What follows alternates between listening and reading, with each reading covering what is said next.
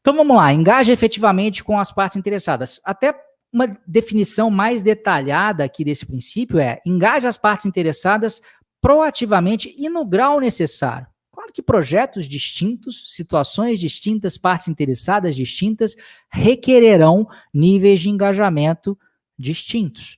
Né? Agora, isso é importante para contribuir com o sucesso do projeto e satisfação dos clientes. Só lembrando, gente, a definição de partes interessadas, para quem nunca viu, continua sendo a mesma do PMBOK 6.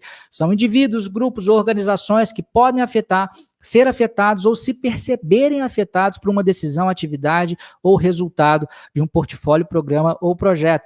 Essa, essa definição, não sei se ela mudou, se ela ficou mais abrangente assim no PMBOK 5 ou no 6, eu não me lembro mais, mas eu achei muito interessante, porque antigamente a parte interessada era tratado como alguém né, que poderia afetar ou era afetado pelo resultado de um projeto. E agora existe essa sutileza que é muito importante, que é se perceberem afetados por uma decisão. Então, mesmo que ele não seja numa visão é, mais geral, né? Mesmo que ele não se, é, vamos supor que eu Estou dentro de uma organização e eu acredito que eu serei muito afetado por um determinado projeto. Eu tenho certeza que se houver essa reestruturação que eles estão falando aí agora, eu vou ser demitido. Eu acho isso com toda a minha convicção. Só que existe, existem algumas pessoas dentro da empresa que eles têm certeza que eu não vou ser demitido. E eles têm certeza com razão, porque na realidade eu não vou ser demitido. Mas se eu achar que eu serei demitido, eu vou ser uma, uma parte interessada tão prejudicial como se de fato eu demitido fosse. Né? O simples fato desse, desse projeto me meter medo me tornará, ainda que de uma maneira é, é, é talvez é, é, é, inconsciente, meio que um inimigo desse projeto. Se eu não quiser sair da organização né? Então a gente tem que estar muito atento a essa questão do engajamento, tanto para fazer com que aqueles que sejam favoráveis ao projeto, eles venham mais para perto e nos ajudem a esse processo ser bem sucedido, quanto para aqueles que têm uma visão é, é, negativa do projeto. É, então, assim, eu teria que mostrar para as pessoas que realmente não vai haver esse, esse prejuízo. Se uma pessoa está realmente com medo, eu preciso de deixar isso claro para ela.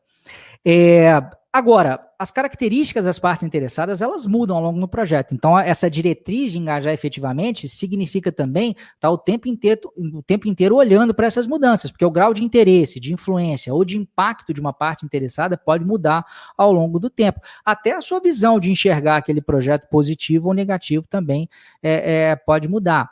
Como é que se dá isso na prática? Aqui a gente não vai entrar em detalhe. Lá no domínio de performance, isso já é tratado em mais detalhe. Mas o engajamento e a comunicação eficaz repare que essas coisas estão muito juntas, gente. Até isso é engraçado, aí que quem tem a visão histórica é, do PMBOK, né? O PMBOK até um determinado momento não tinha área de partes interessadas, só tinha área de comunicação. Num determinado momento, o pessoal criou a área de partes interessadas.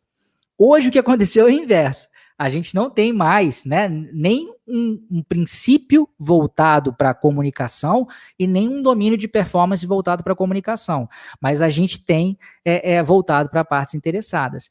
Então, esse engajamento, essa comunicação são meio que tratados é, um pouco, em, não totalmente em conjunto, mas um pouco em conjunto, e isso inclui a definição de como, quando, com que frequência e em que circunstâncias as partes interessadas desejam e deve, devem ser engajadas. E aí há todo um rol de ferramentas, de possibilidades, que a gente não vai é, é, entrar aqui, a gente só está entrando em aspectos um pouco mais estratégicos, um pouco mais abrangentes. Lembre-se que o princípio ele oferece um amplo espectro para que ele seja atendido.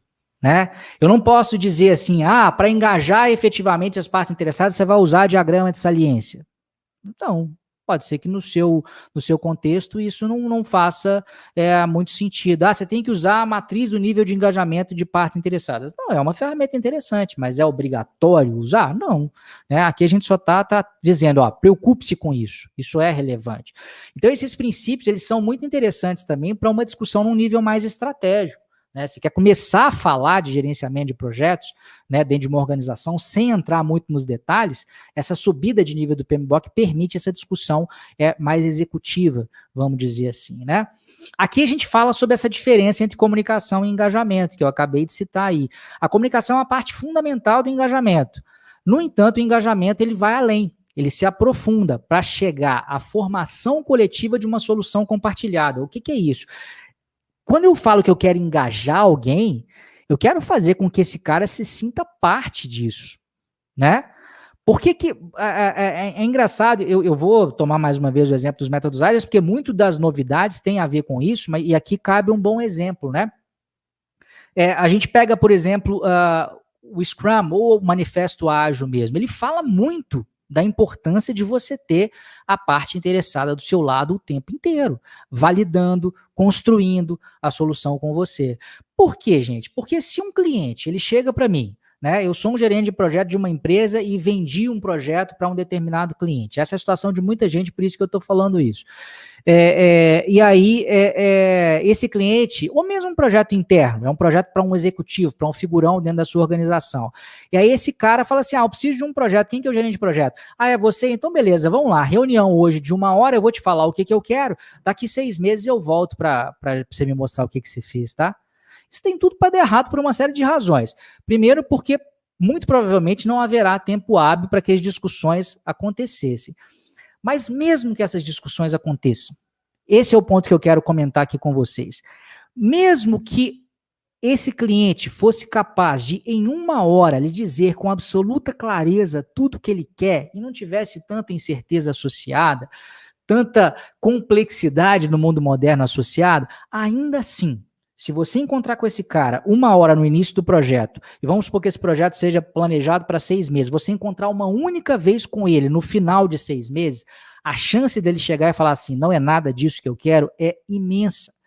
Porque você não engajou esse cara. Esse cara não faz parte da solução tanto quanto você, ele só faz parte do problema. Ele lançou a bomba né, no seu colo e disse tchau, se vira, não me incomode mais com isso. E isso está se provando por A mais B que não funciona. Quando eu, eu acrescento toda a complexidade, toda a incerteza das soluções que a gente precisa de construir hoje em dia, aí nem se fala.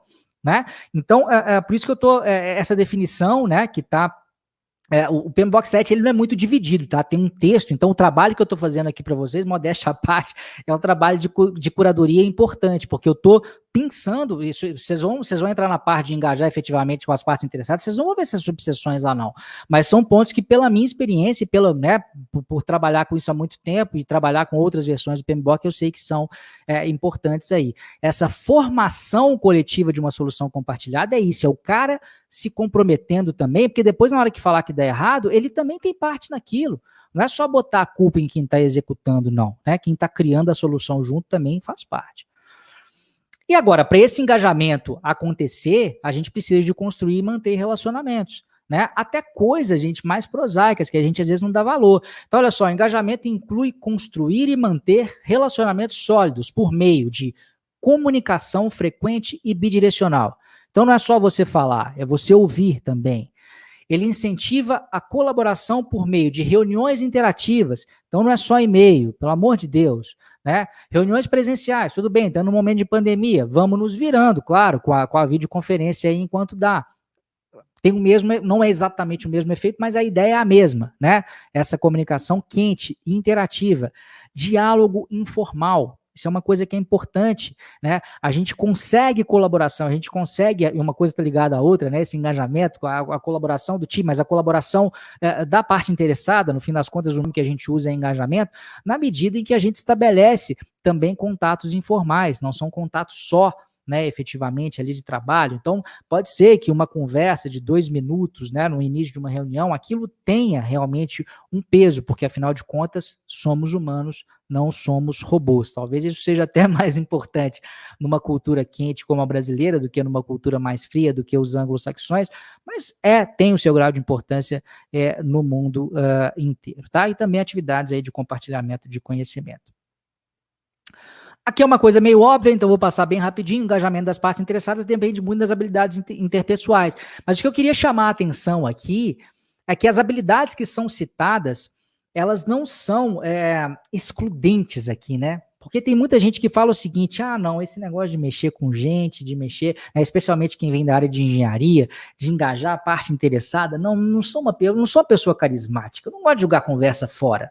Né? Apesar de eu ter falado da, né, daquele ponto ali, não é aquilo que é o mais importante, aquilo é, é, é, é mais uma, um aspecto na construção de relacionamento. Agora, quando a gente está falando em habilidade interpessoal, não é necessariamente você ter uma conversa boa, uma lábia, ser um cara carismático. Olha só as, as habilidades que são colocadas aqui Iniciativa. Iniciativa todo mundo pode ter, do mais uh, introvertido ao mais extrovertido. Integridade, honestidade, colaboração, respeito, empatia, confiança. Né? Então essas habilidades interpessoais elas acabam sendo é, muito importantes. Claro que um traquejo, né, com pessoas eventualmente pode ajudar, mas nem sempre, né? Lembre-se que se você, por exemplo, está dentro de um ambiente em, em, que todas as outras pessoas não são introvertidas, às vezes um extrovertido ele pode mais ajudar do que né, é, é mais atrapalhar do que ajudar. Então não tem a ver necessariamente com a sua característica é, emocional pessoal, mas mais com essas habilidades, essas outras habilidades interpessoais aí. E é isso, isso aqui a gente meio que já falou, né? Porque uma coisa reforça a outra. Esse engajamento ele vai criar entendimento e alinhamento compartilhados, aquela coisa da cocriação. Vocês já devem ter ouvido essa expressão. Ela não é utilizada dentro do PMBOK, é, é, é, mas é usada muito no mundo corporativo hoje. Né? O engajamento ajuda as equipes de projeto a detectar, coletar, coletar e avaliar informações, dados e opiniões. E essa coleta, esse conhecimento do que, que cada parte pensa, né? Isso, obviamente, nos ajuda a ter um entendimento né, e um alinhamento aí compartilhados. A gente é o famoso estar na mesma página. Estamos fazendo isso aqui juntos e não como adversários. Então, terceiro engaje efetivamente com as partes interessadas, vou sempre fazer o retrospecto, seja em stewardship, crie um ambiente colaborativo, é o dois, engaje efetivamente com as partes interessadas toda pessoa envolvida com projetos precisa se preocupar com isso.